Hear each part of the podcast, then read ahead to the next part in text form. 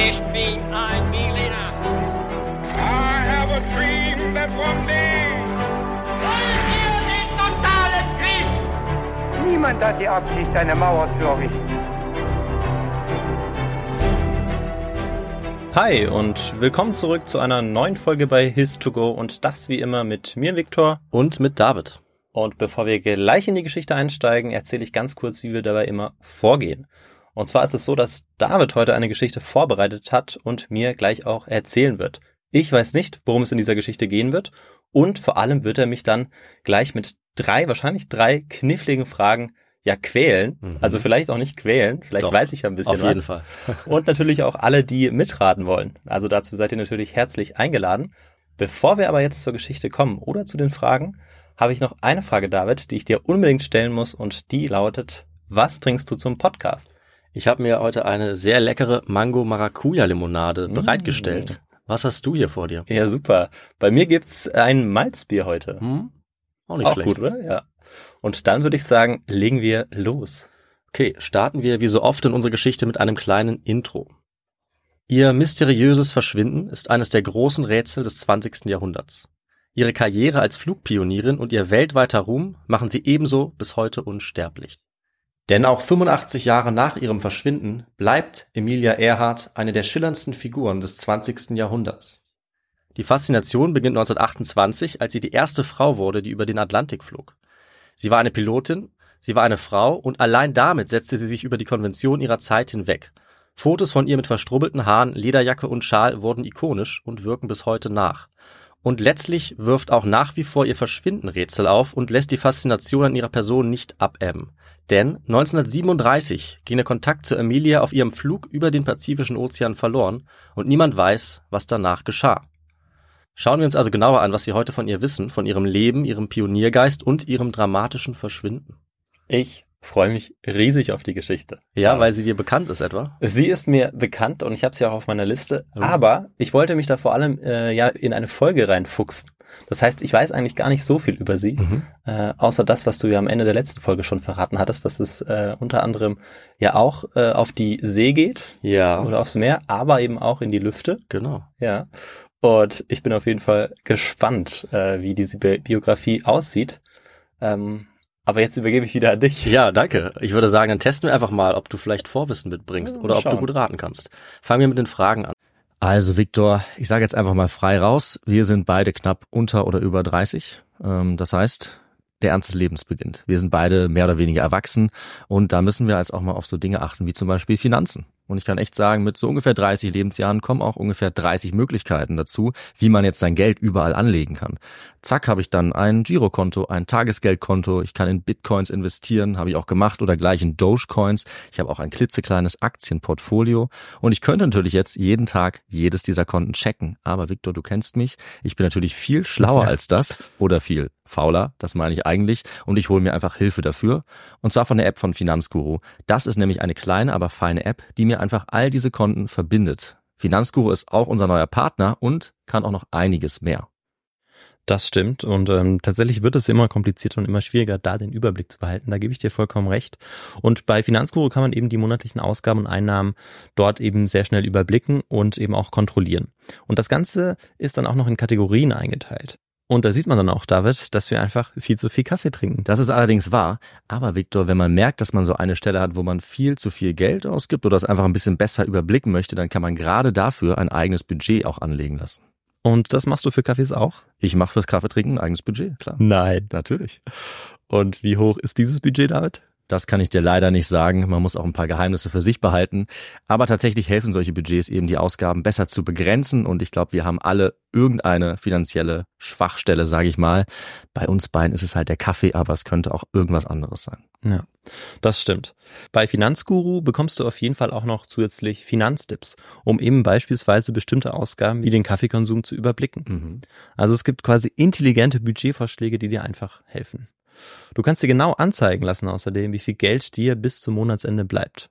Das alles wird aufaddiert und gegengerechnet dann. Und das trifft natürlich auch auf die wirklich wichtigen großen Ausgaben zu, also nicht nur auf den Kaffee. Auf der App Finanzguru kann man zusätzlich auch das eigene Kaufverhalten analysieren, um dann zukünftige Veränderungen zu planen oder eben bequem einzusehen. Das Ganze funktioniert so, du lädst die App runter, verknüpfst dein Konto und auf dem Homescreen klickst du dann auf dein Profil oben rechts und kannst dort den Gutscheincode eingeben. Und der ist, das ist ganz einfach, His2Go.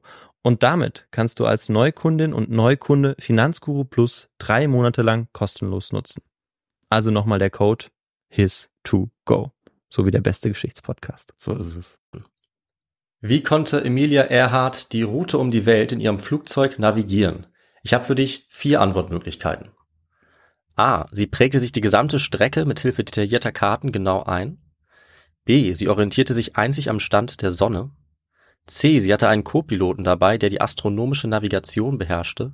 Oder D. An jeder Zwischenstation wurden starke Leuchtsignale installiert, die sie kaum verfehlen konnte.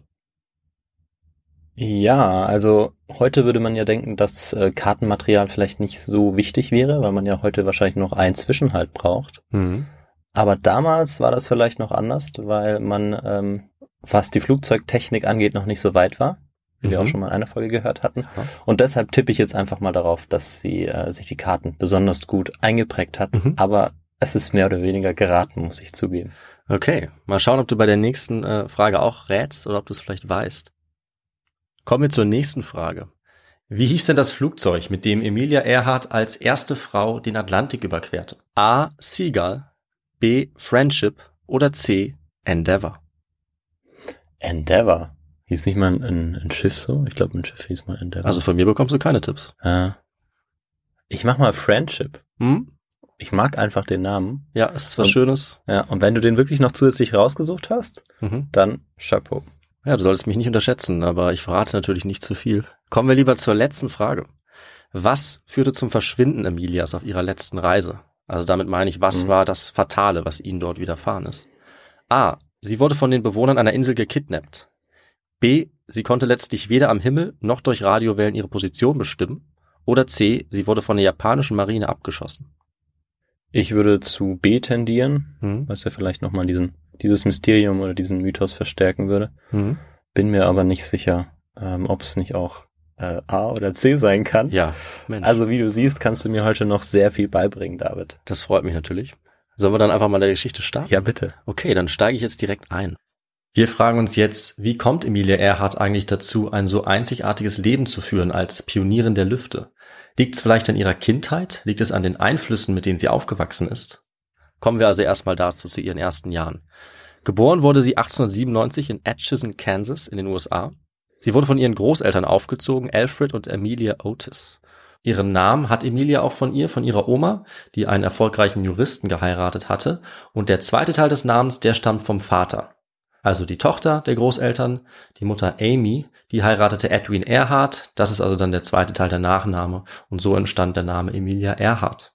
Die Eltern haben sie dann aber zu ihren Großeltern gegeben, um sie großzuziehen, weil sie früh schon Probleme hatten in ihrer Ehe.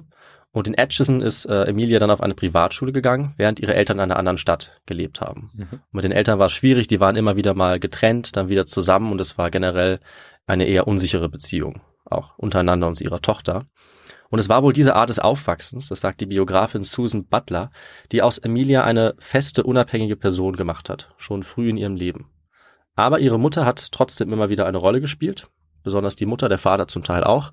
Und ihre Mutter hat sie für die damalige Zeit auch unkonventionell erzogen. Sie hat ihr früh beigebracht, den anderen Kindern stark und unabhängig zu sein. Sie hat sich auch früh unabhängig verhalten und oft ihr eigenes Ding gemacht. Also sie war ständig draußen unterwegs, sie hat die Umgebung erkundet, sie hat alle möglichen Kleintiere und Insekten gesammelt, Kröten, Heuschrecken, Würmer und Motten hat sie zu Hause gelagert, sozusagen nach Hause gebracht. Sie hat gerne Neues gelernt und vieles ausprobiert. Und unter anderem war sie auch 1909 auf einer kleinen Flugshow. Allerdings war das keineswegs der Moment, der dann für sie alles verändert hat, sondern sie war ziemlich unbeeindruckt von diesem ersten rostigen Flugzeug, das sie da gesehen hat, das relativ unsicher aussah, das nicht viel Beeindruckendes leisten konnte. Das sollte sich beim nächsten Mal dann entscheidend ändern, aber noch war es in ihrem Leben nicht so weit. Sie ist dann als Kind weiter zur Schule gegangen, sie war auch eine sehr gute Schülerin, hat sich besonders für Literatur sehr interessiert, Allerdings war ihr Leben abseits davon äh, ja nicht immer einfach, weil vor allem ihr Vater äh, eine sehr unsichere Rolle gespielt hat. Er hatte meistens kein sicheres Einkommen und er wurde zu einem starken Alkoholiker, Mhm. sich oft auch von der Familie zurückgezogen. Und als Emilia einmal seinen Schnaps weggekippt hat, weil sie das irgendwie ändern wollte, wollte er sie sogar schlagen, hatte schon die Hand erhoben gegen sie und nur die Mutter hat das verhindert, in letzter Sekunde. Und äh, ihre Mutter war oft noch eher das stabilisierende Moment in ihrem Leben, auch die Großeltern zum Teil. Und dank ihrer Mutter konnte sie dann auch aufs College gehen und eine gute Bildung bekommen, auch wenn sie äh, das College nie abgeschlossen hat, in mehreren Versuchen. 1918 nämlich kam hm, ja vielleicht die erste Richtungsänderung in ihrem Leben. Da hat sie dann unter dem Eindruck des Ersten Weltkriegs angefangen, als Krankenschwester zu arbeiten, nachdem sie gesehen hatte, wie viele Soldaten verwundet aus dem Ersten Weltkrieg nach Hause kamen. Hat sie daran Anteil genommen, also das Schicksal ihrer Mitmenschen, das sehen wir hier schon, hat Emilia immer beschäftigt. Und sie hat deswegen dann in Kanada, in Toronto, angefangen zu arbeiten im Krankenhaus. Sie war jetzt in Kanada, weil ihre Schwester dort gelebt hat. Sie ist dorthin gezogen und hat jetzt eben äh, dort gearbeitet, äh, die Verwundeten versorgt unter anderem und hat ihre Arbeit auch sehr ernst genommen im Krankenhaus. Sie hatte nebenbei aber trotzdem auch immer Zeit für einige Hobbys, zum Beispiel Hockey anschauen, Tennis spielen und Reiten. Und diese Hobbys haben dann letzten Endes zu anderen Hobbys geführt, denn beim Reiten hat sie zufällig drei Männer kennengelernt, die bei der Royal Canadian Air Force Piloten waren. Und du kannst dir vielleicht denken, Victor, dass diese Bekanntschaft äh, ihr weiteres Leben beeinflusst hat. Die Piloten haben sie mitgenommen auf eine Flugshow und dieses Mal war Emilia nicht wie vor Jahren unbeeindruckt, sondern sie war vollkommen fasziniert. Es waren jetzt die neuesten Flugzeuge und es waren sehr fähige Piloten, die äh, waghalsige Manöver fliegen konnten. Also sie konnten Pirouetten fliegen oder sie konnten ganz, ganz dicht am Boden entlang fliegen und äh, das Publikum beeindrucken. Und Emilia sagt selbst, dass die Aufregung und Freiheit, die sie bei dieser Vorführung gespürt hat, sie nie wieder loslassen sollten für die nächsten 20 Jahre bis zu ihrem Schicksalsjahr 1937. Und dann in den 20ern, oder? 1920ern ist es dann. Genau, das ist in den 1920ern, nachdem sie ähm, in dem Krankenhaus da gearbeitet hatte, also nach dem Ersten Weltkrieg. Ja. Ja, da macht äh, die Technik in dem Bereich auf jeden Fall auch Riesenfortschritte. Absolut. Dazu kommen wir auch gleich nochmal ja. kurz natürlich. Äh, aber im Prinzip, so wie ihr Leben weiter vorangeht, entwickelt sich auch das Flugzeug fast parallel mhm. zu ihr mhm. immer weiter. Zunächst mal ging sie jetzt aber zurück in die USA, wieder zu ihren Eltern, die sich getrennt hatten, jetzt aber wieder zusammen waren. Und das Verhältnis wurde etwas besser zu dieser Zeit. Sie ist mit ihrem Vater jetzt zu weiteren Flugshows gegangen und 1920, da sind wir jetzt, stieg sie dabei auch zum ersten Mal selbst in ein Flugzeug. Also zwar noch als Passagierin, aber sie wusste von diesem Moment an, dass sie unbedingt auch einmal selbst fliegen wollte. Und das hat auch gar nicht so lange gedauert. Sie brauchte dafür nur eine Lehrerin. Und da fand sie dann die 24-jährige Nita Snook, die war nur ein Jahr älter als Emilia zu dieser Zeit und Nita Snook war selbst eine Pionierin der Lüfte, kann man sagen, so wie Emilia es auch wurde. Und sie war eine von einigen Frauen zu dieser Zeit, die schon äh, geflogen sind. Mhm. Das heißt, Emilia war keineswegs die erste Pilotin, die ah, es gab. Ja. Man kann schon sagen, dass sie eine der ersten war, aber äh, es gab einige, die vor ihr kamen, viele, die nach ihr kamen und auch einige, die besser fliegen konnten als sie, aber keine, denke ich, kann man sagen, die so berühmt wurde. Wie Richtig. Sie. Und weshalb das so ist, werden wir ja noch hören. Ähm, eine Frage hätte ich an der Stelle noch. Ja. Ähm, wenn sie, sie die Möglichkeiten hatte, jetzt diese Hobbys auch auszuüben, ist sie wahrscheinlich auch in einem relativ wohlhabenden Familienhaus aufgewachsen, oder? Weil mhm. äh, aus ärmlichen Verhältnissen stammt, hätte sie es wahrscheinlich nicht, wäre das wahrscheinlich gar nicht möglich gewesen. Das ist ein guter Punkt. Also es hängt sicherlich mit, mit der Schicht oder Klasse zusammen, aus der sie kam, dass das möglich war. Aber tatsächlich hat sie sich oftmals das Geld äh, selber verdient, das sie mhm. für diese Dinge gebraucht hat. Äh, dazu komme ich auch gleich noch. Also diese Flugstunden zum Beispiel, die sie jetzt nimmt bei Nita Snook, die hat sie tatsächlich selbst bezahlt. Also sie hat nebenbei gejobbt, ähm, hat sich oft auch mehrere Jobs auf einmal geholt und war relativ gut da drin, auch einiges zu verdienen. Andererseits gab es aber immer wieder auch ähm, gerade von der Seite der Mutter Geld, das sie durchaus bekommen hat. Also ihre Mutter hat sie schon stark finanziell unterstützt, weil es, habe ich am Anfang kurz gesagt, die Großeltern eigentlich sehr wohlhabend waren. Mhm, mhm. Andererseits hat der Vater äh, wiederum die Familie oft auch finanziell ähm, ja sehr prekär leben lassen. Also es war wirklich unterschiedlich. Es war so ein bisschen auf und ab in ihrem Leben. Aber wie gesagt, sie hatte jetzt diese Flugstunden und äh, konnte sich das leisten. Und 1921 schon nach, ja, vielleicht nicht einmal einem Jahr, hat sie sich bereits als so schnelle Lernerin erwiesen, dass sie eine richtig gute Pilotin geworden war. Also innerhalb kürzester Zeit. Ganz typisch für sie, dass sie sich sehr schnell Dinge aneignen konnte. Aber nur bei Nita Snook mitfliegen, das war ihr nicht genug. Was wollte sie natürlich jetzt als nächstes, Victor? Ja, sie wollte die Lizenz äh, zur Pilotin. Ja. Absolut. Und sie ja. wollte noch was anderes, das ist richtig. Aber sie wollte auch ihr eigenes erstes Flugzeug. Boah. Ja. ja. Sie wollte nicht länger auf andere Leute angewiesen sein. Äh, wir haben es ja gerade angesprochen. Sie hat es tatsächlich geschafft, sich dieses Flugzeug selbst zu kaufen. Indem sie verschiedene Teilzeitjobs gleichzeitig gearbeitet hat, bis sie genug gespart hatte, konnte sie sich ein Jahr später, 1922, schon ihr eigenes Flugzeug leisten. Was waren das für Zeit Teilzeitjobs? Ja. Äh, Aber erstaunlich, erstaunlich für Frau. Also, ja. dass sie, ähm, obwohl sie auch aus einer wohlhabenden Familie stammte, ähm, es eben doch schwierig wurde durch den Vater und sie alles dafür getan hat, ähm, Ja. ja, das trotzdem genug Geld zu verdienen, um ihren Traum dann zu verwirklichen. Und Ja.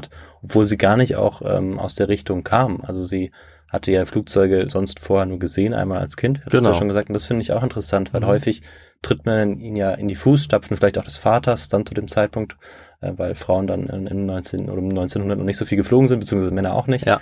Äh, aber in dem Fall ist es ja wirklich einfach diese, diese Begeisterung für das Fliegen, die dann ähm, ja das alles auslöst. Die ist in dem Fall sozusagen spontan entstanden, beziehungsweise, also sie war natürlich Abenteurerin quasi von ihrer Kindheit an, aber es lag nicht an der Familie. Also wenn, dann kam sie aus einer Anwaltsfamilie, kann man sagen, aber mit Technik oder, oder gar Flug hatten die tatsächlich nichts zu tun. Hm. Vielleicht haben sie ihr sicherlich dabei geholfen, äh, so ein bisschen ins Leben zu finden und auch gute Jobs an Land ziehen zu können. Also sie hat später zum Beispiel auch als Erzieherin oder Sozialarbeiterin gearbeitet. Das war damals ein, ähm, ein sehr prestigeträchtiger Beruf. Da hat sie viel verdient, auch als Pflegerin. Mhm. Also das, ähm, das hat sie schon gut hinbekommen. Aber es war nicht immer so einfach und sie musste später zum Beispiel eins ihrer Flugzeuge auch mal verkaufen, weil sie kein Geld mehr hatte. Äh, aber in dem Fall konnte sie sich ihr erstes Flugzeug tatsächlich leisten. Äh, und mit ihrem eigenen Flugzeug ist sie dann jedes Wochenende abgehoben, also so oft sie konnte, neben ihren Jobs eben. Und sie wurde deswegen innerhalb kürzester Zeit zu einer hervorragenden Fliegerin. Aus Leidenschaft, aber weil sie auch irgendwie dafür geboren war und Talent hatte. Und äh, Fliegen wurde so in gerade mal zwei Jahren zu ihrem Leben im Prinzip. Und sie war jetzt auch überall präsent auf Rodeos und Flugshows und hat dort ihre Flugkünste vorgeführt. Sie konnte Pirouetten fliegen, ja, sie konnte Mhm. Äh, umgedreht fliegen, sie konnte eben auch nah am Boden fliegen und allerlei beeindruckende Sachen vorführen. Und sie hat dann auch schon im Oktober 1922 den ersten Rekord selber aufgestellt. Sie ist als erste Frau der Welt über 14.000 Fuß hochgeflogen, also circa 4.200 Meter. Wahnsinn. So hoch war noch keine der anderen Frauen äh, vor ihr geflogen. Der Rekord wurde natürlich dann irgendwann auch wieder äh, gebrochen. Aber zu diesem Zeitpunkt war sie die erste und das, obwohl sie noch gar keine offizielle Pilotin war. Das kommt ein Jahr später. Äh, das hast du ja auch schon angesprochen. Das brauchte sie natürlich auch. Sie hat dann 1923 ihre Lizenz bekommen als Official Aviator Pilot. Und damit war sie die 16. Frau der Welt, die das geschafft hatte. Also sie war zwar nicht die erste, aber sie war eine der ersten. Aber fliegen durfte man schon, bevor man die Lizenz hatte. Das ist ja auch spannend. Ja, das war damals noch nicht so klar geregelt, aber ich denke, man kann sich ein bisschen so vorstellen, wie wenn du auf deinem Privatgrundstück mit deinem Auto rumfährst. Das geht ja auch Aber ohne auf Führerschein. 4200 Meter Höhe. Auf 4200 Meter Höhe zu fliegen liegt sicherlich daran, äh, dass äh, die Technologie, der Verkehr und alles noch äh, noch nicht so weit entwickelt war und dass solche Shows ja ganz offensichtlich äh, da nicht so nicht so reglementiert waren. Ja, genau. Und die Reglements, die sind ja auch erst entstanden, weil auch Genau. das Fliegen erst so richtig am Entstehen war. Genau. Das heißt, die sind erst, also Reglements entstehen ja auch erst dann, wenn sie nötig werden. Und Genau, Das nötig Fall. wären sie zum Beispiel für eine offizielle Stelle oder sowas. Mhm. Ja, wenn du einen Linienflug hast, dann macht es Sinn. Aber wenn es gerade erst 16 Pilotinnen gibt, Ja, ja, dann genau. ist irgendwie Ja. klar, dass das äh, noch nicht ganz so wichtig ist. Wobei das jetzt zu dieser Zeit auch alles natürlich gerade entsteht. Ähm, und der Flugverkehr hat noch in den Kinderschuhen gesteckt zu dieser Zeit. Das ist äh, vielleicht auch das Stichwort, wenn wir schon dabei sind, wo wir äh, über die ersten Flugzeuge noch sprechen können, über ihre Entwicklung. Und weißt du, was das heißt, Victor? ja, äh, ich dachte schon, du fragst mich gar nicht mehr, äh, Doch, wie wir das immer nennen. Und jetzt muss natürlich der historische Kontext her. Und äh, ich finde es ganz spannend, weil wir vor ein paar Folgen so ein bisschen den Kontext zur Luftschifffahrt hatten, wenn ich das anmerken kann. Ja. Und jetzt äh, schauen wir uns wahrscheinlich so ein bisschen mehr äh, die Flugzeuge an, die ja eigentlich ein ganz anderes ähm, Gefährt in der Luft sind. Mhm. Ja, wir können uns ganz kurz, äh, damit wir noch Raum für andere Sachen haben, den Kontext anschauen, wo die Flugzeuge eigentlich herkommen Mhm. und zu welcher Zeit. Also wie gesagt, als Emilia zum ersten Mal ein Flugzeug gesehen hat, 1909, war sie eigentlich Zeugin einer völlig neuen Art der Fortbewegung. Eine Revolution könnte man fast sagen, auch wenn ihr das sicherlich nicht so vorkam. Und wir haben ja in einer anderen Episode, die du erzählt hast, Victor, schon von Luftschiffen und Zeppelin gehört Ja. die bis dato vor allem den Himmel beherrscht haben. Äh, Victor, du hast uns erzählt, dass sie die ersten ja, Fahrzeuge, wenn man so sagen kann, oder Gefährte in der Luft waren. Also bevor die Flugzeuge tatsächlich im, am Himmel gekreist sind. Und auch am Anfang des 20. Jahrhunderts, fast noch bis zur Mitte des 20. Jahrhunderts, Genau. waren äh, Luftschiffe häufiger genutzt als Ja. Flugzeuge. Also waren sozusagen das, was man am ehesten am Himmel gesehen hat. Das sollte auch die Zukunft sein und dann kann ich vielleicht auch noch mal kurz, wenn ich äh, mich gut dran erinnern Ja. kann, äh, das, dazu sagen, dass das auch, ähm, also dass die Gründe dafür waren, dass sie man sie für zuverlässiger hielt und dass Mhm. sie eine größere Reichweite hatten Mhm. äh, zu diesem Zeitpunkt, also bis eigentlich Ende der 30er ungefähr. Ja. Ähm, und dann, im, ja, eigentlich ab dem Zweiten Weltkrieg ändert sich das dann komplett. Ja, du hast es äh, eigentlich schon gut zusammengefasst und auch vorweggenommen. Also man kann äh, sich das zeitlich so anschauen. Also wir haben ja sogar auch mal von den allerersten Ballons schon gehört, da will ich jetzt gar nicht drauf eingehen, mhm. ja, die schon bei den Franzosen äh, in einigen Kriegen mal eine Rolle gespielt haben. Ja. Ich glaube, die ersten Mal zum 18. und dann später auch im 19. Jahrhundert abheben. Ähm, Modelle für Flugapparate gibt es natürlich schon länger. Ganz bekannt ist zum Beispiel das von Leonardo da Vinci aus der Renaissance, äh, dass er nie hat fliegen lassen, aber das beinahe schon flugfähig war. Also man sagt, genau. da hat nicht viel gefehlt. Da hat nicht viel gefehlt, aber äh, es wäre nicht flugtauglich gewesen, ist, glaube ich, der aktuelle ja. Stand. Aber er war kurz davor. Aber beinahe. Ne? Das kann man noch betonen.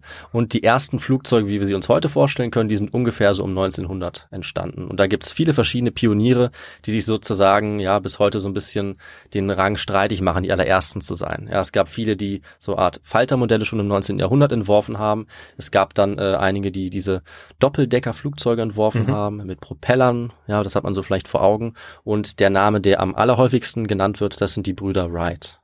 Ja, die haben schon zu Beginn des 20. Jahrhunderts so ein Flugzeug gebaut. Äh, das haben sie zum Teil auch noch weiterentwickelt und das waren Flugzeuge, die tatsächlich dann erste Strecken auch fliegen konnten. Mhm. Zum ersten Mal waren das nur wenige hundert Meter. Dann hat sich das nach und nach weiterentwickelt. Die erste Zeit war natürlich von Rückschlägen geprägt, war davon geprägt äh, zu entscheiden, wie der Motor aussehen sollte, wie die Tragflächen aussehen sollten äh, und so weiter, was mit was für Material auch verwendet wurde. Und in den nächsten Jahrzehnten hat sich das einfach Schritt für Schritt weiterentwickelt. Wie du gesagt hast, noch im Schatten der ähm, der Ballons, der Luftschiffe, der Zeppeline. Und im Ersten Weltkrieg beispielsweise gab es dann schon mal einen ersten Sprung, weil jetzt Flugzeuge natürlich auch äh, in der Militärtechnik genutzt wurden. Also zur Aufklärung, zur Bombardierung, aber auch hier waren Zeppeline oft noch nützlicher. Konnten zum Beispiel mehr Bomben tragen, wie du gesagt hast, konnten weiter fliegen. Mhm. Äh, aber wir haben auch im Ersten Weltkrieg schon die Fliegerasse, ja, von denen einige sehr bekannt sind, die sich gegenseitig abschießen ja. mit Flugzeugen. Dann gab es einen Einbruch nach dem Ersten Weltkrieg, weil jetzt, nachdem viele Flugzeuge nicht mehr gebraucht wurden, äh, auf einmal äh, natürlich dadurch, dass das Militär nicht mehr verantwortlich war, kein so großes Interesse mehr geherrscht hat an der Flugzeugtechnik allgemein. Und das hat jetzt sozusagen die zivile Sparte dann langsam wieder aufgeholt. Und in dieser Zeit dann, vom Übergang der 20er zu den 30er Jahren, kommt es dann auch zu den ersten kommerziellen Flügen und bald auch zu den ersten Fluglinien. Und die verdrängen dann so nach und nach im Laufe der 30er Jahre in die 40er Jahre auch die Ballons, die Zeppeline, was auch dadurch äh, dann bedingt ist, dass es immer mehr zu Katastrophen kommt, beziehungsweise zu einigen Katastrophen, die sehr, sehr stark in der Presse rezipiert werden. Beispielsweise die große Katastrophe des äh, Luftschiffs Hindenburg. Richtig, ja. Das in den USA in Flammen aufgeht, wo Dutzende Menschen umkommen. Und durch diese Katastrophen und ja, die immer moderner werdenden Flugzeuge werden eben diese Zeppeline langsam verdrängt. Aber wie du gesagt hast, das dauert noch bis in die 40er Jahre. Und dann kommen, wie wir es kennen, eben immer mehr die Flugzeuge. Mhm. Und ganz entscheidend tragen zu dieser Entwicklung und zu dieser Popularität der Flugzeuge eben manche Einzelpersonen und auch manche Meilensteine bei, zu denen eben auch äh, Emilia Earhart gehört, aber auch andere berühmte Namen. Und äh, dazu können wir jetzt übergehen, zu den ersten großen Flügen. Mhm.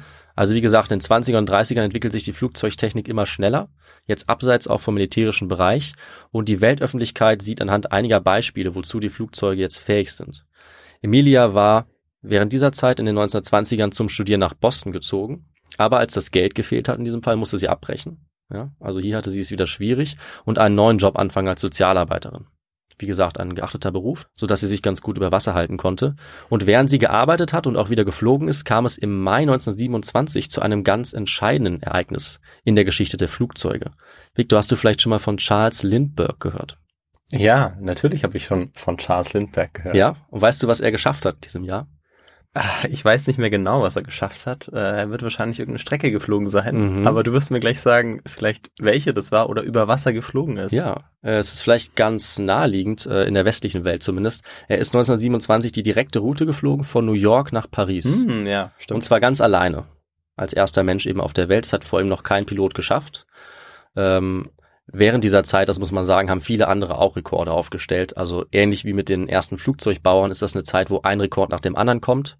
Und dieser Charles Lindbergh natürlich nicht der einzige Rekordhalter oder Pilot ist, der hier als Pionier irgendwie durch die Lüfte fliegt. Aber diese Strecke, die wird ähm, vor allem ihm zugeschrieben. Andere sind sie auch geflogen, aber er ist der Star aus mhm. dieser Zeit. Er ist damit bekannt geworden.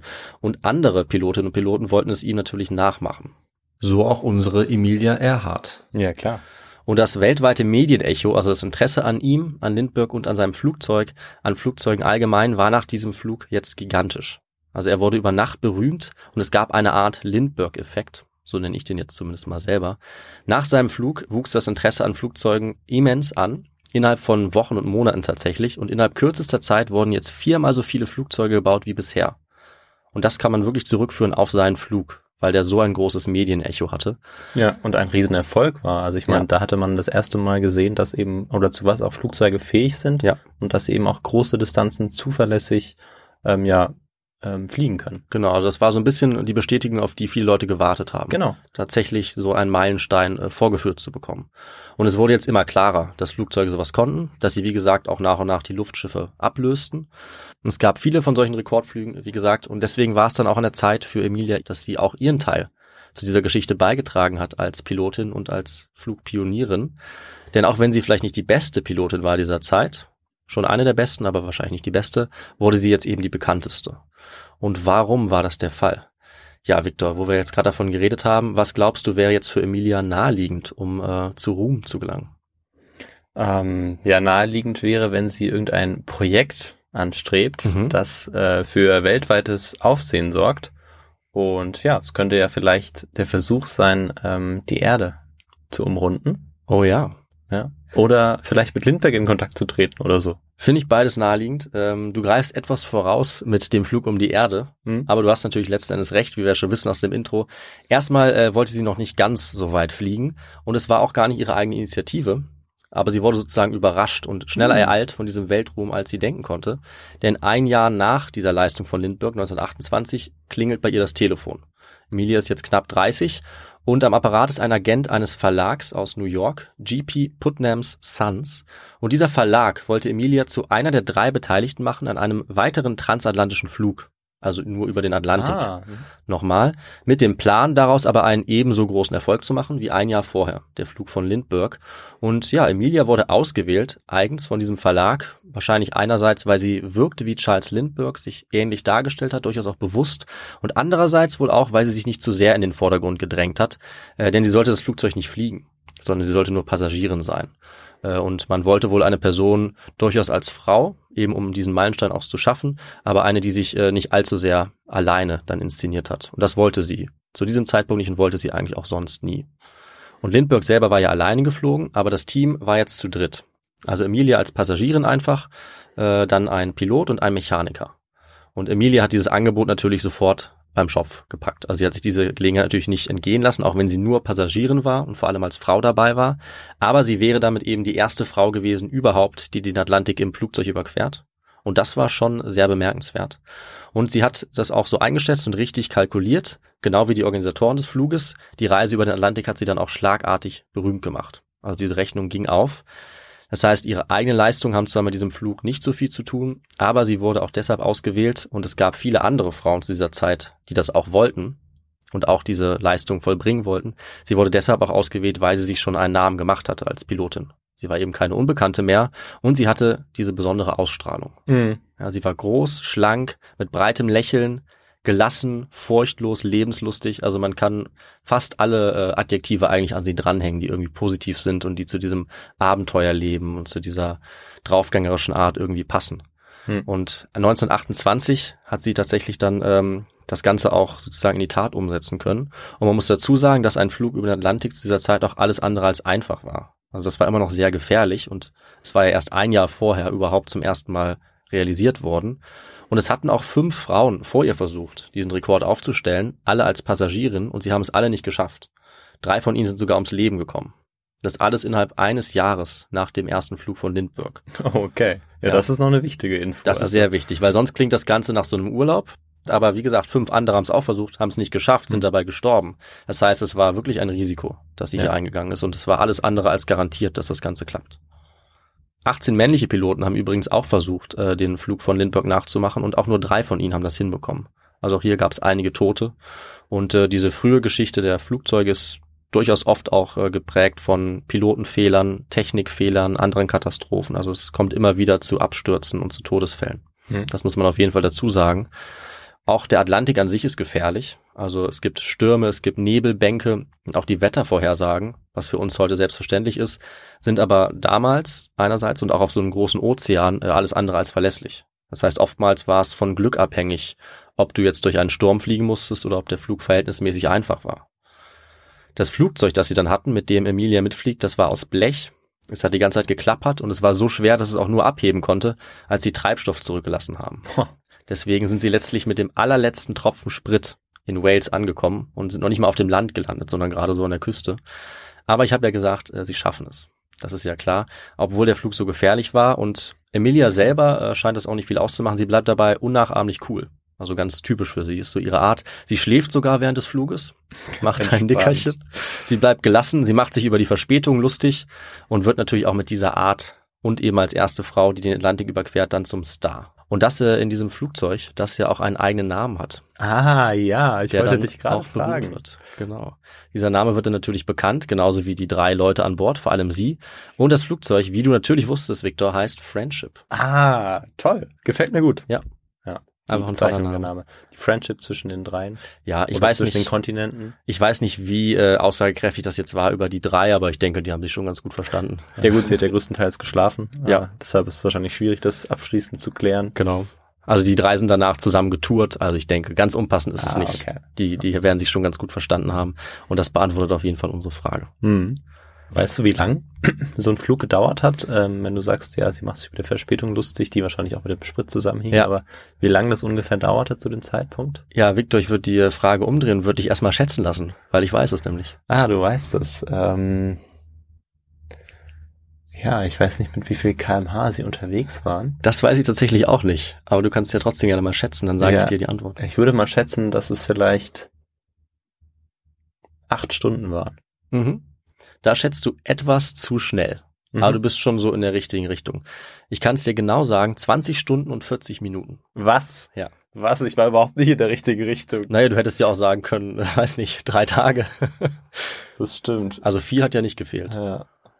Ja, okay, ja, ja, es dauert schon länger, Ne? klar. Wenn wir überlegen, wenn du heute von Paris nach New York fliegst, dann brauchst du ja auch, ich will jetzt nicht total Falsches sagen, aber einige Stunden brauchst du auch. Ne? Ich denk mal vier Stunden, fünf Stunden sowas. Man merkt, dass wir diese Flüge noch nicht gemacht haben. Nee. Nicht so wahrscheinlich, wie viele die zuhören Ja. und jetzt anfangen zu lachen.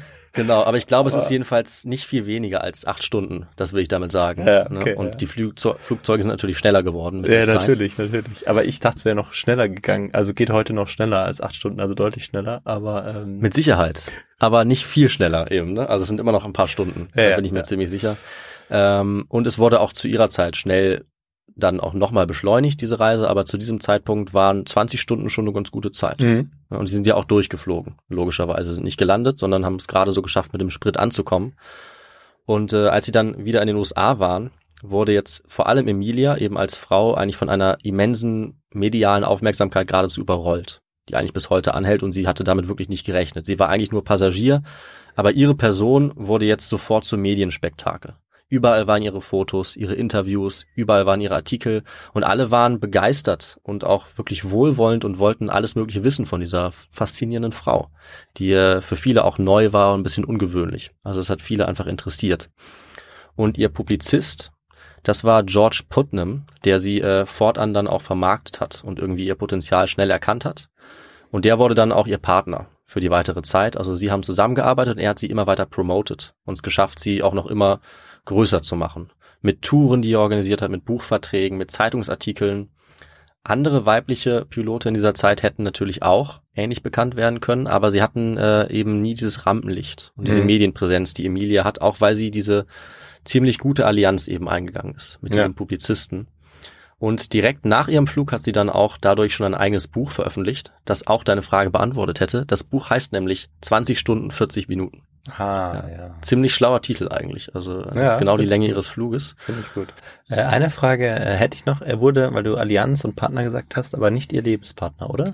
Doch, er wurde auch ihr Lebenspartner. Ah, tatsächlich. Ja. Okay. Ähm, also er hat sich schon die ganze Zeit nach diesem Flug und beziehungsweise vor diesem Flug und ab dann vermarktet, Mhm. 1928. Und sie hat ihn dann bald auch geheiratet tatsächlich. Also nur kurze Zeit später. Und die beiden wurden dann im Prinzip so eine Mischung aus richtiger Ehezuneigung, also eine Liebesehe, aber durchaus auch einem Zweckbündnis. Also man weiß nicht so genau, wie das Verhältnis war. Also sie war auf jeden Fall der Star, er hat ihre Karriere organisiert und sie waren so ein bisschen auch ein Workaholic-Paar. Mhm. Also sie haben da stark auch voneinander profitiert. Aber die Ehe war auf jeden Fall gleichberechtigt und äh, man kann durchaus sagen, dass Emilia von Beginn an klar gemacht hat, äh, wo es lang ging, was ihr wichtig war. Sie hat zum Beispiel auch ihren Namen behalten und ihr Ehemann wurde dann meistens einfach als Mr. Erhard bezeichnet. Ja, weil ich meine, er war ja austauschbar, mehr oder weniger. Genau. Sie nicht. Weil Richtig. sie eben, sie wird da sicherlich eine dominante Rolle auch eingenommen haben. Genau, und sie blieb auch immer selbstständig zeitlebens. Sie hat ihn sogar einen Vertrag unterschreiben lassen am Anfang der Ehe, wo eben das, was ihr wichtig war, ja, ähm, weil es zu dieser Zeit ja als Frau durchaus nicht einfach war, beispielsweise das eigene Vermögen, die eigene Karriere zu verwalten. Das alles hat sie aber geschafft. Also sie wurde nie von ihm ausgenutzt, sondern auch wenn es jetzt vielleicht äh, nicht das verliebteste Paar aller Zeiten war, war diese Beziehung für beide auf jeden Fall ähm, ja positiv und hat sehr dazu beigetragen, dass sie eben bekannt geworden ist. Mhm. Sie wurde eben durch die ganzen Touren in den USA bekannt. Sie war eigentlich ständig in der Öffentlichkeit präsent jetzt zu dieser Zeit. Sie hat natürlich auch Geld bekommen und konnte sich auch ein neues, schnelleres Flugzeug leisten. Mhm. Und damit hat sie noch einen weiteren Rekord aufgestellt. Sie hat nämlich den Geschwindigkeitsrekord für Frauen gebrochen. Ui. Also auch das, Das hat sie geschafft. Das ja. war wirklich ein besonders gutes Flugzeug. ja, genau. Also sobald sie das hatte, hat sie es tatsächlich versucht und äh, hat dann auch, glaube ich, sogar dreimal hintereinander den Rekord gebrochen. Also man sieht, sie konnte äh, nicht nur sehr bekannt werden, sondern sie konnte wirklich auch gut fliegen zu dieser Zeit. Das war durchaus auch wichtig. Also ihr Mann hat zwar geholfen, sie so berühmt zu machen, äh, aber dass sie so gut fliegen konnte, das hat sie sich selbst angeeignet. Gar keine Frage. Und sie war auch sonst weiterhin privat sehr aktiv. Also sie hat Flugvereine gegründet, sie hat Fluggesellschaften unterstützt. Überall waren Fotos von ihr. Sie hatte sogar zum Beispiel ihre eigene Modekollektion, die sie selber auch designt hat, weil auch ihr Aussehen, ihr Stil wirklich bekannt wurden, auch en vogue waren. Also sie war wirklich da eine Person der Öffentlichkeit in vielerlei Hinsicht. Äh, Und sie hat 1932 auch von höchster Stelle, zum Beispiel in den USA, eine Würdigung bekommen. 1932 ging bei ihr ein Telegramm ein, das war von Eleanor Roosevelt. Mhm. Und ihr Mann, Franklin D. Roosevelt, wurde kurze Zeit später der US-Präsident. Das wissen wir, glaube ich. Emilia wurde von denen nach Hause eingeladen. Also sie hat die Roosevelts gut kennengelernt, hat oft bei ihnen gegessen und beide waren auch fasziniert von Emilia, sodass sie sogar gute Kontakte auch zum Präsidenten hatten. Solange Roosevelt dann äh, Präsident war, beziehungsweise Emilia noch am Leben war. Mhm. Und äh, Emilia war natürlich nie nur eine mediale Berühmtheit, sondern auch eine der besten Pilotinnen. Und das wollte sie immer wieder auch neu beweisen. Deshalb war sie nicht zufrieden mit ihrem Atlantikflug als Passagierin, sondern sie wollte das auch alleine schaffen. Und sie konnte das ja durchaus, was ihre Fähigkeiten angeht, ihr Know-how. Und äh, am 20. Mai 1932, exakt fünf Jahre nach dem Flug von Charles Lindbergh, hat sie es tatsächlich geschafft. 14 Stunden später, das heißt, sie ist jetzt schon sechs Stunden Mhm, schneller geworden. Okay, wir nähern uns mal in acht Ja, Stunden. genau. 14 Stunden später kam sie als erste Frau mit ihrem Flugzeug allein in Nordirland an. Also von der Ostküste der USA aus. Also ein weiterer Meilenstein, der sie noch etwas berühmter gemacht hat. Und sie hatte damit jetzt natürlich auch bewiesen, dass sie als Frau ganz allein ebenso fähig war wie Lindbergh. Was sie immer wieder auch betont hat, in Interviews oder auch in ihren Büchern. Ihr ging es immer wieder auch darum zu zeigen, dass Frauen eben das auch konnten. Und sie hat das vorgeführt. Ob es jetzt Flug war oder andere Dinge, die angeblich nur Männer konnten. Denn natürlich gab es auch Zweifler zu dieser Zeit, Mhm. wie so oft, die äh, gesagt hatten, dass Frauen aus unterschiedlichen Gründen nicht in der Lage wären. Aber Leute wie Emilia haben ziemlich klar gezeigt, dass das nicht gestimmt hat. Und als das Jahr 1934 begann, hatte Emilia zwar schon enorm viel erreicht, mehr als je zuvor, aber sie war immer noch drauf aus, Neues zu erleben und neue Rekorde aufzustellen. Deswegen kam es ihr jetzt gerade recht, dass eine Gruppe von hawaiianischen Flugzeugfans, so nenne ich diese Gruppe jetzt mal, einen Preis ausgeschrieben hatte. 10.000 Dollar. Für die damalige Zeit war das schon ziemlich viel, Mhm. deutlich mehr als heute. 10.000 sollte der erste Pilot oder die erste Pilotin bekommen, um alleine und ohne Zwischenstopp von Hawaii an die Westküste der USA zu fliegen. Eine ziemlich lange Strecke, Mhm. auch so ziemlich die längste Strecke, die bis dahin geflogen wurde. Und das hat Emilia gewagt und sie hat es auch geschafft. Diesmal nach 18 harten Stunden ist sie von Honolulu aus in Oakland gelandet, an der Küste, und vor einer Menschenmenge von 10.000. Also sie wurde wirklich empfangen wie ein, ein Riesenstar. Mhm. Und damit war sie jetzt auch über einen äh, guten Teil des Pazifik geflogen. Ja, genau. Ja. Das heißt, auch diesen Ozean kannte sie jetzt sozusagen aus der Lüfte schon. Und ja, da kam mir noch eine weitere Idee, denn eine Strecke war natürlich ganz besonders verlockend, wie du schon äh, geahnt hast, Victor. Ja, es geht also jetzt äh, endlich los mit ihrer Reise oder den Versuch, die Welt äh, zu umfliegen. Ja, zum Fliegen zu umkreisen. Genau, umsegeln ist diesmal falsch. Das Ja, ich, deshalb habe ich jetzt gerade nach den Worten äh, Ja. gerungen, weil ich äh, um Segeln eigentlich sagen wollte, Ja. weil wir das mit Magellan ja schon hatten. Aber jetzt geht's ums Fliegen. Das war schon geschafft und äh, die Welt umrunden in einem Flugzeug, das war zu diesem Zeitpunkt zwar auch schon geschafft, also wieder hatten das zwei Männer schon 1929 zum ersten Mal Mhm. gemacht, aber Emilia wollte es jetzt wieder als erste Frau tun. Also auch das hatte noch niemand geschafft. Sie wollte die Route um den Äquator nehmen, möglichst nah am Äquator und ebenso einmal mit möglichst wenigen Zwischenstopps, die sie natürlich machen musste mit ihrem Flugzeug, die Welt umrunden. Das heißt, jetzt wurden äh, die Vorbereitungen getroffen. Es waren natürlich alle begeistert, wie du dir vorstellen kannst, von ihrer Idee, besonders ihr Mann, die Verlage, ja, die ganzen Publisher. Aber natürlich war so eine Reise auch enorm aufwendig und musste genauestens geplant werden.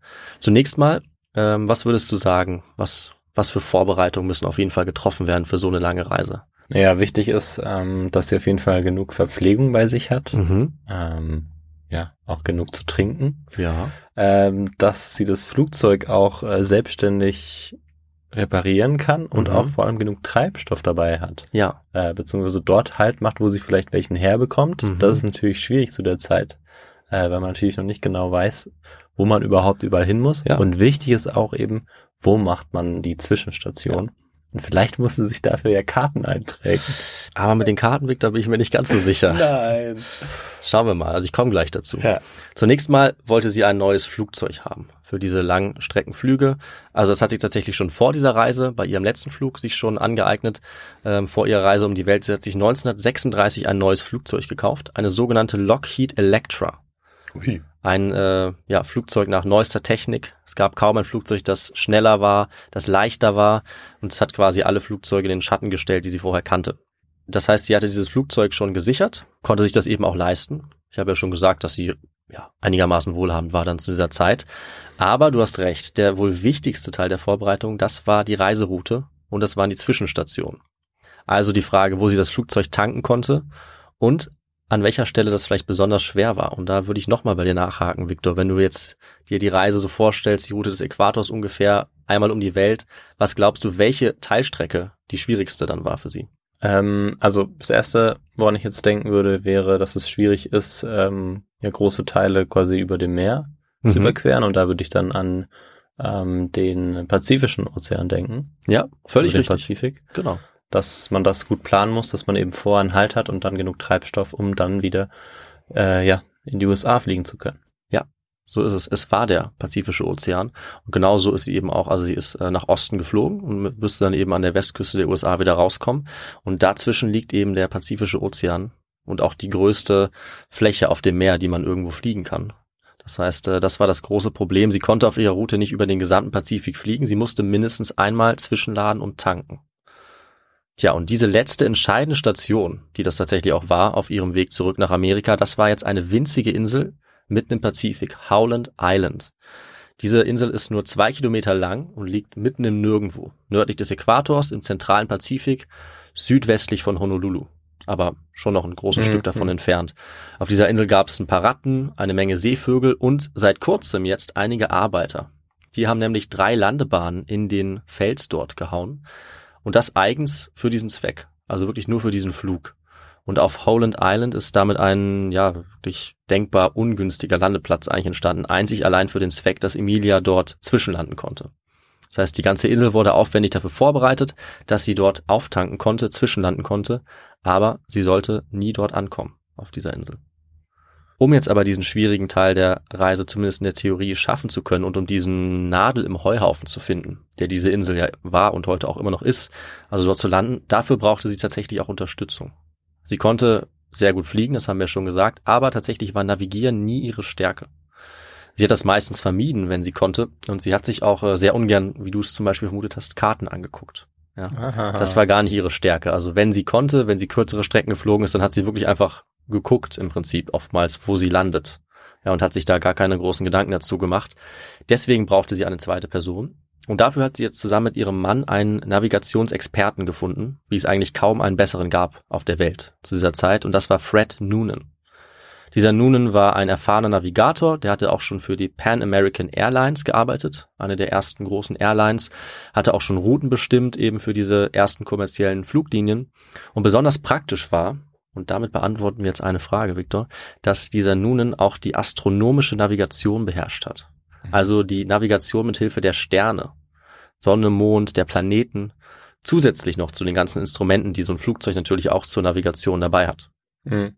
Aber die ausfallen können oder vielleicht nicht so viel bringen können. Genau. Und dann geht man zurück zu antiken Methoden. Ja, absolut. Und auf offenem Ozean ist das eben eine, eine sehr gute und in der Theorie auch sehr verlässliche Art und Weise. Aber wir werden noch dazu kommen, warum das letzten Endes dann doch schwierig wurde. Aber diese Fähigkeit, die sollte ganz entscheidend sein, um die winzige Insel zu finden. Eben im großen Pazifik ist eben, wie gesagt, die Antwort auf unsere Frage. Ja, und Amelia wusste natürlich, dass dieser Flug sehr gefährlich war.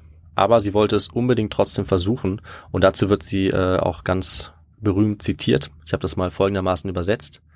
Ich habe das Gefühl, dass ich noch ziemlich genau einen guten Flug schaffen kann. Und ich hoffe, dass diese Reise es sein wird. Also sie hatte eine gewisse Vorahnung. Sie wollte noch eine große Reise machen. Das heißt, es sollte auch ihre letzte sein. Und sie hat natürlich gehofft, dass sie endgültig weltberühmt wird und auch äh, von dieser Reise zurückkehren wird. Als jetzt die Vorbereitungen dafür getroffen waren, also das gut ausgestattete Flugzeug, die Zwischenstation festgelegt, wie eben Howland Island, aber Mhm. auch noch weitere, die Kombination aus Pilot und Navigator, die war auch aufgestellt. Dann sollte es losgehen im März 1937 eigentlich. Allerdings kam es beim ersten Versuch noch zu technischen Schwierigkeiten. Das Flugzeug äh, wurde beschädigt, musste jetzt erstmal noch aufwendig repariert werden. Und wir sehen auch daran, was du ja gefragt hast, dass sie jetzt nicht wahnsinnig viel Geld hat, dass sie sich das tatsächlich nicht leisten konnte.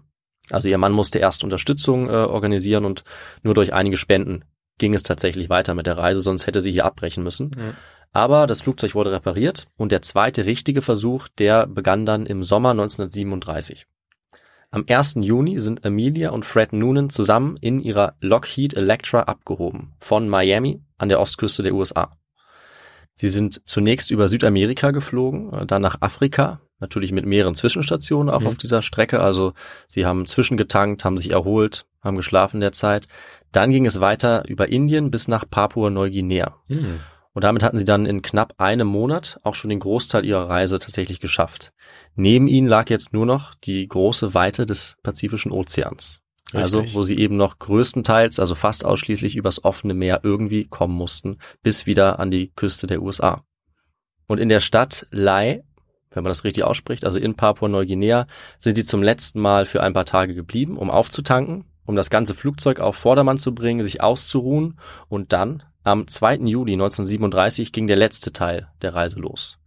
Und ohne, dass sie es wissen konnten, auch der letzte Flug. Für Emilia Earhart und für Fred Noonan. Ihr nächstes Ziel war jetzt bereits Holland Island, wie gesagt eine winzige Insel, die aus mehreren tausend Metern Höhe sehr schwer zu sehen war aus dem Flugzeug. Es musste also jetzt genauestens navigiert werden, um diese Insel zu finden.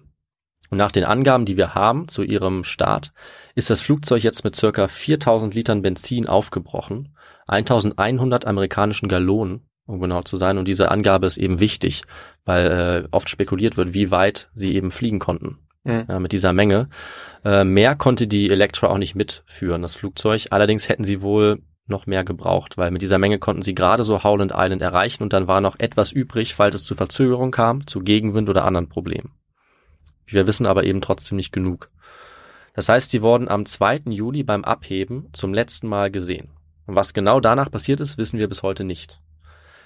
Allerdings war das nicht das letzte Lebenszeichen von ihnen, denn sie wurden zwar nicht mehr gesehen, aber sie wurden dafür gehört.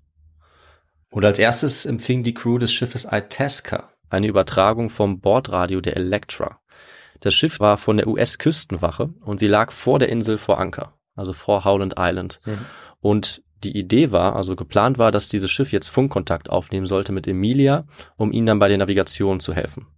Weil eine andere Möglichkeit, die es auch gibt zu navigieren, ist äh, mit Hilfe des Radios. Ja, dass man über die Wellen feststellen kann, welche Position man hat, zu welcher Position man fliegt. Ja. Und dadurch auch das ansteuern kann. Das heißt, das war eine weitere Möglichkeit, die ihnen eigentlich helfen sollte. Und so wurden auch schon einige Menschen gerettet. Ja, so ist es. Du kennst dich ja auch schon aus mit ein paar Stories dazu. Ja. ne? Und die Matrosen auf dem Schiff Itasca, die hörten jetzt am frühen Morgen des 2. Juli zum ersten Mal Emilia über das Radio, als sie eben näher kam. Und sie sagte jetzt nur, dass das Wetter sehr wolkig sei. Aber soweit war noch alles in Ordnung. Das nächste Mal haben sie dann um 6.14 Uhr morgens von ihr gehört, also am selben Tag, am 2. Juli. Da hat sie mitgeteilt, dass sie noch circa 200 Meilen von der Insel entfernt war. Oder dieser Übertragung hat sie die Itasca darum gebeten, per Funkpeilung ihre Position mitzuteilen. damit eben die beiden im Flugzeug jetzt mithilfe des Radios die Position der Insel bestimmen konnten. Ja, ich gehe da jetzt nicht genau drauf ein, aber das wäre möglich gewesen. Denn, äh, wie Emilia ihn auch mitgeteilt hat, es waren ja Wolken am Himmel. Und deswegen konnte vermutlich Noonan seine eigentlich hervorragenden mhm. Fähigkeiten eben nicht nutzen, zu navigieren mit Hilfe der Gestirne. Wenn man eben die Sterne, den Himmel, den Mond nicht sehen konnte, war diese entscheidende Fähigkeit genau im entscheidenden Moment für ihn leider nicht möglich. Funkkontakt war deshalb die einzige Möglichkeit, aber das Problem war, bei der Itesca kamen Emilias Funksprüche zwar an, aber sie konnte die Funksprüche des Schiffes nicht hören. Und diese Minuten waren dann der dramatische Höhepunkt, wo sie und Noonan Minute für Minute, Stück für Stück näher kamen, ihre Funksprüche abgesendet haben, die auch beim Schiff ankamen, aber die Besatzung der Itesca die beiden einfach nicht erreichen konnte. Also es war ganz offensichtlich, dass sie äh, keinen der Funksprüche hören konnten, die vom Schiff kamen. Und den beiden muss jetzt klar gewesen sein, dass sie in höchster Gefahr waren und dass sie verzweifelt jetzt die Insel irgendwie suchen und doch noch finden mussten, während die Crew auf der Alteska darauf gewartet hat, dass noch weitere Nachrichten kamen und ihnen gleichzeitig auch klar war, dass das Benzin jetzt mit jeder Minute immer knapper werden musste. Und um 7.42 Uhr konnten sie noch eine weitere Übertragung von Emilia empfangen. Zitat. Wir müssen direkt über euch sein, aber wir können euch nicht sehen. Benzin wird knapp. Können euch nicht über Radio erreichen. Wir fliegen auf 1000 Fuß. Wo genau sie zu diesem Zeitpunkt waren, wissen wir nicht. Können tatsächlich in direkter Nähe gewesen sein, aber aus welchem Grund auch immer waren sie nicht in der Lage, äh, die Insel oder das Schiff zu sehen.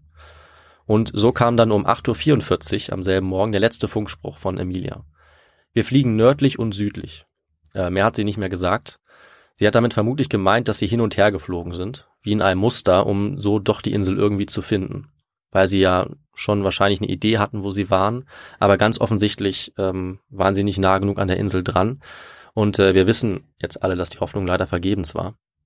Und damit können wir auch unsere Frage beantworten, was den beiden letztlich zum Verhängnis wurde, denn dazu kommen wir natürlich jetzt. Sie konnten nicht navigieren. Also alle Möglichkeiten, die sie hatten, sind ausgefallen oder haben nicht funktioniert. Die Sterne konnten sie vermutlich nicht nutzen, Funk konnten sie nicht nutzen, weil es nicht ankam und auch alle anderen Instrumente, die sie an Bord des Flugzeuges mhm. hatten, waren ganz offensichtlich ähm, nicht ausreichend oder sie haben es einfach nicht geschafft. Und es ist klar, dass ihr Benzin dann kurze Zeit danach ausgegangen sein muss. Und ungefähr eine Stunde nach dem letzten Kontakt hat auch die Alteska ihr Schicksal akzeptiert und sie haben jetzt angefangen, im Wasser äh, ringsum zu suchen. Kurze Zeit später sind weitere Schiffe dazugekommen und auch ein Flugzeug. Aber äh, es war ergebnislos, diese Suche. Also nach 17 Tagen war immer noch kein konkretes Zeichen der beiden gefunden worden und die Suche wurde dann abgebrochen. Es war äh, eine der aufwendigsten, teuersten Suchen überhaupt bis zu dieser Zeit. Und im offenen Meer wurde überall gesucht, um die Insel herum. Dann haben sie das ausgedehnt, haben auch auf nahegelegenen Inseln geschaut, das auch mit dem Flugzeug. Und währenddessen hat die ganze amerikanische Öffentlichkeit mehrmals am Tag natürlich Infos erhalten. Also sie waren alle informiert, sie waren geschockt von ja. Ereignissen, haben mitgefiebert.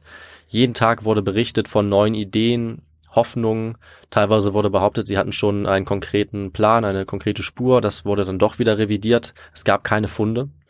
Und alle mussten dann so äh, auch bald akzeptieren, was ja Gewissheit wurde. Also, dass sie auf jeden Fall gestorben waren. Man wusste nicht wie. Man weiß bis heute nicht genau wie, aber es war klar, dass sie nicht länger überleben konnten als mhm. ein paar Tage, maximal vielleicht ein paar Wochen. Offiziell wurden sie dann erst 1939 für tot erklärt, aber nach eben ein paar dramatischen Tagen war eigentlich den meisten Leuten klar, dass sie äh, das nicht geschafft hatten. Ja, und seit diesem Zeitpunkt, eigentlich unmittelbar, haben sich natürlich die Leute überschlagen mit Theorien, Hinweisen, Spuren, was genau in den letzten Stunden des Fluges passiert sein könnte. Also wie lange das Benzin gehalten hat, wo genau die beiden waren, als sie die letzten Nachrichten übermittelt haben, wo sie abgestürzt sind. Ob sie auf dem Wasser abgestürzt sind oder ob sie es vielleicht doch auf eine Insel geschafft haben und warum sie keine Nachrichten hören konnten. Also was auch genau da nicht gestimmt hatte. Auf dem Flugzeug oder mit dem Radio. Und ich will nicht zu sehr ins Detail gehen, weil wir eigentlich ja Historiker sind mit einem Geschichtspodcast, also äh, Dinge erzählen, die wir, die wir nachweisen können. Spekulation ist eher nicht unser Geschäft, aber einige der spannendsten Geschichten sind dann eben doch nicht endgültig genug geklärt. Und äh, in diesem Fall ist die wahrscheinlichste Lösung ja relativ unbefriedigend, relativ simpel, nämlich dass die Elektra eben einfach ins Meer gestürzt ist. Also mhm. das Benzin war alle, oder wer weiß, vielleicht gab es auch ein anderes Problem und sie sind dann eben im Meer gelandet oder abgestürzt und wurden nie gefunden weil das Flugzeug dann zerstört wurde, sie irgendwie abgetrieben sind. Das ist schon das Wahrscheinlichste, ja. muss man sagen. Aber es gibt natürlich eine Unmenge an weiteren Theorien. Also man kann sich mal die Wikipedia-Seite anschauen. Es gibt sehr, sehr viele interessante Ideen. Die zwei beliebtesten, vielleicht auch wahrscheinlichsten alternativen Theorien sind einmal, dass die beiden von den Japanern gefangen genommen wurden. Ja, deswegen habe ich das auch als Antwort eingebaut. Hm. Da gibt es wirklich viele Theorien zu. Also Japan, äh, das Kaiserreich war zu diesem Zeitpunkt ja sehr expansiv, Mhm, mhm. auch sehr aggressiv und hatte viel Kontrolle im Pazifik. Ja. Deswegen denken manche, dass ähm, sie es irgendwie geschafft haben, die beiden gefangen zu nehmen, vielleicht weil sie auch notgelandet sind. Es gibt viele Ideen, es gibt auch eine Zeugenaussage, die aber nie bestätigt worden, die aber nie bestätigt werden konnte, nach der ähm, Emilia gesehen wurde von einer Frau. Es gibt auch ein Foto, was aber später rauskam, äh, zwei Jahre zuvor aufgenommen wurde, so dass das auch nicht hinhaut. Und es gibt eben keine stichhaltigen Beweise für diese Japan-Theorie, auch Ja. wenn die bis heute durchaus einige Vertreter hat. Dann gibt's noch die andere beliebte Möglichkeit, die ich persönlich noch eher glauben könnte, nämlich dass Emilia und Noonan die Insel nicht finden konnten, Howland Island, aber noch etwas Sprit übrig hatten und dann nach Süden geflogen sind. Denn sie wussten, dass es im Süden noch weitere Inseln gab, die nicht allzu weit weg waren. Und es wurden tatsächlich auch ein paar Spuren gefunden auf der Insel Gardner Island. Unter anderem Knochen, Schuhe, eine Sextantenbox, so ein Navigationsinstrument ist das ja, und eine Flasche Likör, die Emilia auch gerne getrunken hat. Aber das alles ist äh, nicht so konkret, wie es jetzt vielleicht klingt. Ja, also es kann von anderen Personen stammen. Äh, es wurden auch die Knochen untersucht und nach den letzten Untersuchungen, nach dem letzten Stand waren es die Knochen eines Mannes. Also auch das deutet jetzt nicht konkret auf Emilia hin. Ja. Das ist wirklich schwierig. Es wurde auch mal behauptet, dass es die Knochen einer Frau wären. Soweit ich das jetzt richtig gesehen habe, ist das mittlerweile aber widerlegt. Ja. Ja, man hat wahrscheinlich auch versucht, äh, händeringend irgendwie Spuren zu finden, dass Ja. es vielleicht doch die Knochen einer Frau sein könnten. Mit Sicherheit. Von dem her, wenn man jetzt sagt, das sind wahrscheinlich die an, eines Mannes, dann sind sie mit großer Sicherheit Ja. wahrscheinlich die eines Mannes. Das denke ich auch. Das heißt, letzten Endes, das ist zumindest mein Fazit, müssen wir uns mit derselben Ungewissheit zufrieden geben wie vor 85 Jahren. Wir können also diese Frage einfach immer noch nicht genau klären, was geschehen ist mit Fred Noonan und Emilia Earhart. Sicher ist, dass Emilia sich dieser Risiken bewusst war. Also sie hat äh, ihr Schicksal durchaus auch in Kauf genommen. Sie hat eben das Abenteuer geliebt. Ich kann mir gut vorstellen, dass wenn sie gewusst hätte, wie ihre letzte Reise ausgeht, dass sie sie vielleicht trotzdem gemacht hätte. Sie hat tatsächlich auch dazu gesagt, Zitat, ich bin mir der Gefahren bewusst. Ich will es tun, weil ich es tun will. Frauen müssen die Dinge versuchen, so wie sie die Männer versucht haben. Wenn sie dabei scheitern, soll ihr Scheitern eine Herausforderung für andere sein. Also fast schon prophetisch, könnte Mhm. man sagen, hat sie äh, das vorhergesehen und ja, wir können ja durchaus ihre Sichtweise übernehmen, dass ihr Scheitern für andere eine Inspiration sein soll. Das ist es bestimmt auch für viele. Äh, Und ja, damit ist sie als zwar eine Art Mysterium, aber natürlich gleichzeitig auch vor allem als die bekannteste Pilotin ihrer Zeit in die Geschichte eingegangen. Wie wir gehört haben, sie war eine Ikone des Fortschritts für ihre Rolle als Pionierin der Fluggeschichte. Sie war auch eine Ikone in der Frauenbewegung. Sie war also weitaus mehr noch als eine Pilotin. Und abschließend äh, wollte ich auch darauf kurz nochmal schauen, was sie für eine Auswirkung hatte auf die Gesellschaft. Denn Emilie hatte schon zu Lebzeiten, das ist glaube ich klar geworden, eine gewaltige Sogkraft, nenne ich das mal. Also sie hat vor allem neue Ideale dieser Zeit verkörpert, die für viele Leute aufregend waren und die einiges verändert haben. Es gibt zum Beispiel zu dieser Zeit das Bild der New Woman. Das können wir uns mal vor Augen halten. Diese neue Frau sollte eine unabhängige Version sein der älteren Weiblichkeit, sozusagen eine moderne Weiblichkeit, eine neue weibliche Rolle, Mhm. ein neues Verständnis, das mit vielen Konventionen auch gebrochen hat. Also vor allem, die es im Jahrhundert davor gab, in der westlichen Welt. Das sollte man dazu sagen. Das heißt, von Frauen war ja erwartet worden, dass sie häuslich sind, sich um das Haus und die Kinder kümmern, ein Engel des Hauses sind, wie man auch gesagt hat.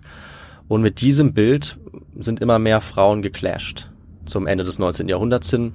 Immer mehr Frauen haben sich nicht mehr in diese Kategorie eingeordnet, auch wenn das natürlich ein sehr langsamer Prozess war, der auch bis in die zweite Hälfte des 20. Jahrhunderts weitergeht. Aber es gab jetzt alternative Bilder, alternative Karrieren und eben Pionieren, die solche Barrieren gebrochen haben. Ab 1900, zum Teil auch schon vorher. Das sind eben Frauen wie Emilia oder auch, wie wir schon gehört haben, Nellie Bly oder Violet Jessop. Auf Mhm. die sind wir auch schon eingegangen.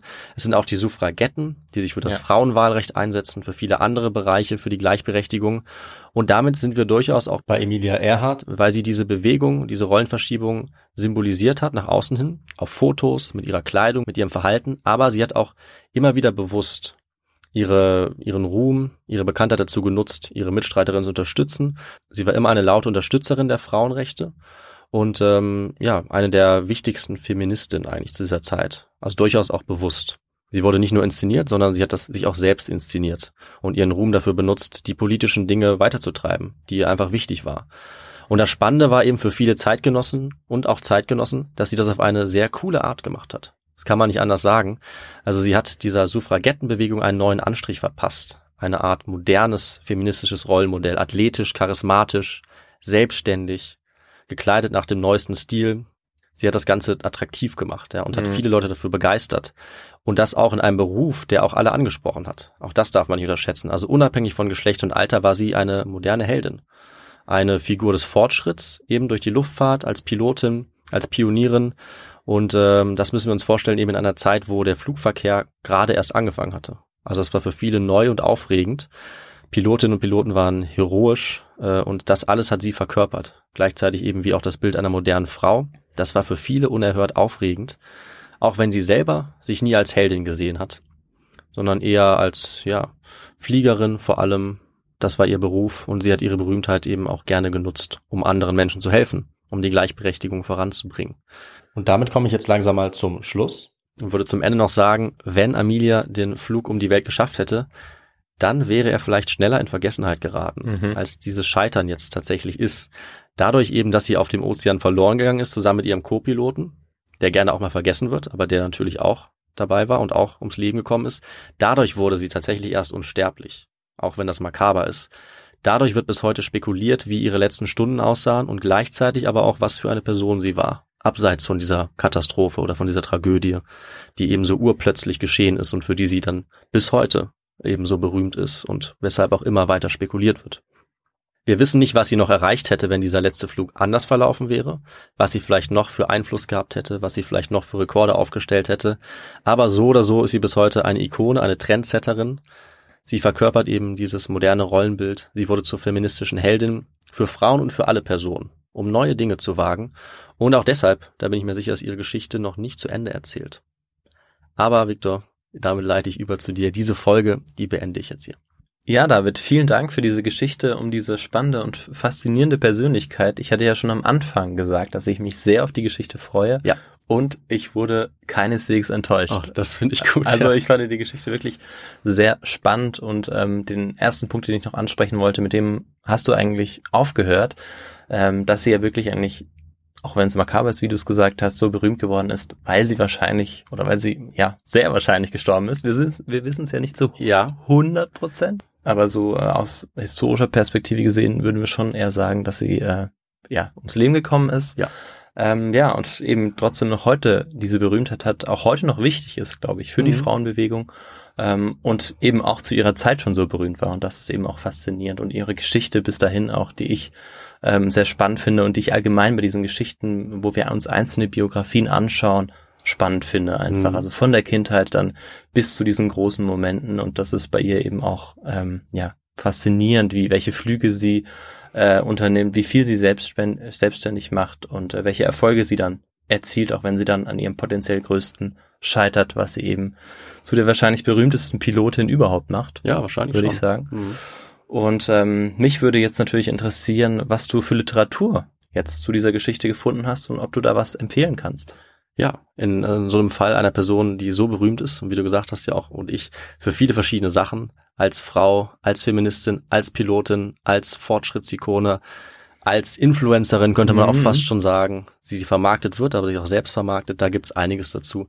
Ähm, deswegen fand ich ganz cool ein Fotoband, das ich auf jeden Fall empfehlen kann, das äh, mit so einzelnen Artikeln auch geschrieben ist auf Englisch. Das heißt Emilia Earhart Image and Icon, weil gerade so viel von dieser Geschichte auch an den Fotos hängt, die man von ihr sieht und weil das ihre ganze Persönlichkeit, diese Attribute, die ich auch zugeschrieben habe, so stark verkörpert. Weil wenn man diese Person sieht, ja, dann weiß man, glaube ich, wirklich, wovon ich rede. Dann sieht man eben wirklich äh, diese Pionierin. Ja, ja, und ich muss auch ähm, tatsächlich die ganze Zeit musste ich daran denken, ähm, wie sie sozusagen vor diesem Flugzeug steht. Also ich Ja. habe dieses Bild wirklich Ja. im Kopf. Äh, ich Mhm. glaube, dieses Schwarz-Weiß-Bild, es gibt ja zig Bilder von ihr. Ja. Und das hatte ich jetzt bei der Geschichte die ganze Zeit im Kopf. Also Ja. das ist das, was man äh, sich einprägt irgendwie oder was wahrscheinlich auch bei vielen, die zuhören, Ja. irgendwie so, so im Kopf eben Genau. ist. Ja. Und das ist durchaus nicht bei jeder Geschichte aus dieser Zeit der Nee. Fall, sondern das liegt auch daran, dass sie eben zu Lebzeiten in den 30er Jahren schon so berühmt war, dass alle ihre Fotos sehen wollten und das so weit verbreitet wurde. Das ist also eins der Bücher, dieser Fotoband, sehr cool. Nicht nur Fotos, sondern auch, ähm, auch äh, Geschichten, auch Artikel. Dann ähm, kann ich äh, eine kleine Kurzzusammenfassung empfehlen, die eigentlich sehr gut war. Das ist von der Serie Hourly History, also auf Englisch, Emilia Earhart Alive from Beginning to End. Und natürlich auch das Buch, was sie selbst geschrieben hat. Über ihren Flug, aber auch über ihre Kindheit, also 20 Stunden, 40 Minuten. Noch ein paar andere Bücher als ähm, kleinen Bonus, die man auch gut lesen kann. Die wird es natürlich wie immer in unseren Shownotes geben unter der Folge. Und dann, Victor, würde ich sagen, übergebe ich noch ein letztes Mal an dich. Dann kannst du sagen, wie man uns erreichen und unterstützen kann. Dann probiere ich das mal. Ja. Ja, also unterstützen könnt ihr uns, indem ihr an unsere E-Mail-Adresse schreibt, also Feedback oder allgemein einfach neue Ideen, Themenvorschläge, also alles, was euch zu unserem Podcast einfällt. Wir freuen uns über jede Nachricht und die E-Mail-Adresse lautet kontakt.histogo.de und wir haben auch wieder sehr viele Nachrichten erhalten Mhm. ähm, und auch Spenden und wollen uns natürlich dafür auch ganz herzlich bedanken. Ja, vielen Dank. Denn, wie ich schon gesagt habe, spenden könnt ihr uns auch. Ähm, ihr findet einen Link äh, auf unserer Website, da könnt ihr dann per PayPal oder Banküberweisung spenden. Und wenn ihr uns finanziell unterstützen wollt, aber dafür auch irgendwie ja, ein Gegenstück haben wollt, dann geht doch mal auf unseren Merchandise-Shop. Da bekommt ihr ein T-Shirt oder eine Tasse ähm, und auch noch ganz viele andere Artikel. Mhm. Und damit unterstützt ihr uns natürlich auch. Und wer das tut, kommt dann auf unsere Hall of Fame. Ansonsten könnt ihr uns auch noch unterstützen, indem ihr uns auf unseren Social-Media-Kanälen folgt, also Twitter, Instagram oder YouTube. Da könnt ihr auch kommentieren, uns Likes da lassen und ähm, ja, dadurch auch unsere Sichtbarkeit erhöhen. Und ihr könnt das selber auch auf den unterschiedlichen Podcast-Plattformen tun, also Spotify, Apple Podcasts und so weiter. Da könnt ihr uns auch bewerten und einfach folgen. Ähm, ich glaube, damit habe ich äh, das meiste gesagt. Also ich finde, das war wirklich außergewöhnlich gut, muss ich sagen. Mein Kompliment. Äh, aber es ist ein guter Abschluss. Ja. Und äh, was gibt's da noch zu sagen, ganz zum Ende, Victor? Zum Ende gibt's noch zu sagen, dass es in zehn Tagen die nächsten Folge gibt, Ja. oder? So ist es. Und ähm, dass du dich darauf freuen kannst und ich mich auch. Sie ist noch nicht vorbereitet, sie wird noch vorbereitet. Und ich weiß doch schon, wohin es gehen wird. Das ist gut, ja. Mehr verrate ich aber nicht. Okay, Also damit kann ich leben. nichts. Dann ist die Spannung umso größer. Ja. Gut, dann ähm, ja, hören wir uns in zehn Tagen wieder mit der neuen Folge und bis dahin bleibt gesund und macht's gut. Bis dann. Ciao. Tschüss.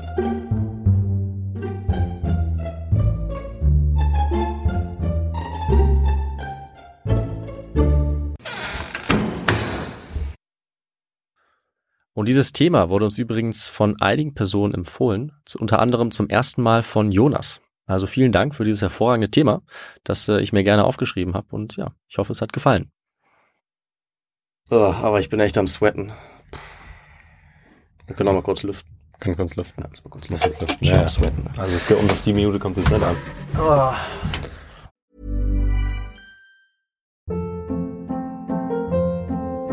Hold up. What was that? Boring. No flavor. That was as bad as those leftovers you ate all week. Kiki Palmer here, and it's time to say hello to something fresh and guilt-free. Hello Fresh. Jazz up dinner with pecan-crusted chicken or garlic butter shrimp scampi. Now that's music to my mouth. Hello Fresh. Let's get this dinner party started. Discover all the delicious possibilities at hellofresh.com. Imagine the softest sheets you've ever felt. Now imagine them getting even softer over time. That's what you'll feel with Bowl and Branch's organic cotton sheets. In a recent customer survey, 96% replied that Bowl and Branch sheets get softer with every wash. Start getting your best night's sleep in these sheets that get softer and softer for years to come. Try their sheets with a 30-night guarantee. Plus, get 15% off your first order at bowlandbranch.com. Code BUTTERY. Exclusions apply. See site for details. Hi, I'm Daniel, founder of Pretty Litter. Cats and cat owners deserve better than any old fashioned litter. That's why I teamed up with scientists and veterinarians to create Pretty Litter. Its innovative crystal formula has superior odor control and weighs up to 80% less than clay litter. Pretty Litter even monitors health by changing colors to help detect early signs of potential illness. It's the world's smartest kitty litter. Go to prettylitter.com and use code ACAST for 20% off your first order and a free cat toy. Terms and conditions apply. See site for details.